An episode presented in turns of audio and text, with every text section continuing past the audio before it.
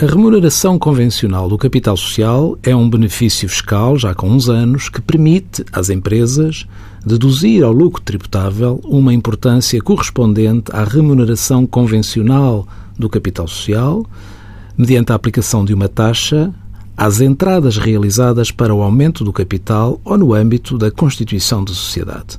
Trata-se de um benefício fiscal que incentiva claramente a capitalização do nosso tecido empresarial. A proposta do OE para 2017 introduz algumas novidades neste benefício. A taxa aplicada ao montante das entradas aumenta de 5% para 7% e este benefício alarga-se à conversão de suprimentos e empréstimos de sócios no âmbito da constituição da sociedade ou do aumento do capital social. Apenas se consideram as entradas em espécie correspondentes à conversão de suprimentos ou de empréstimos de sócios realizadas a partir de 1 de janeiro de 2017. Envie as suas dúvidas para conselhofiscal.tsf.occ.pt.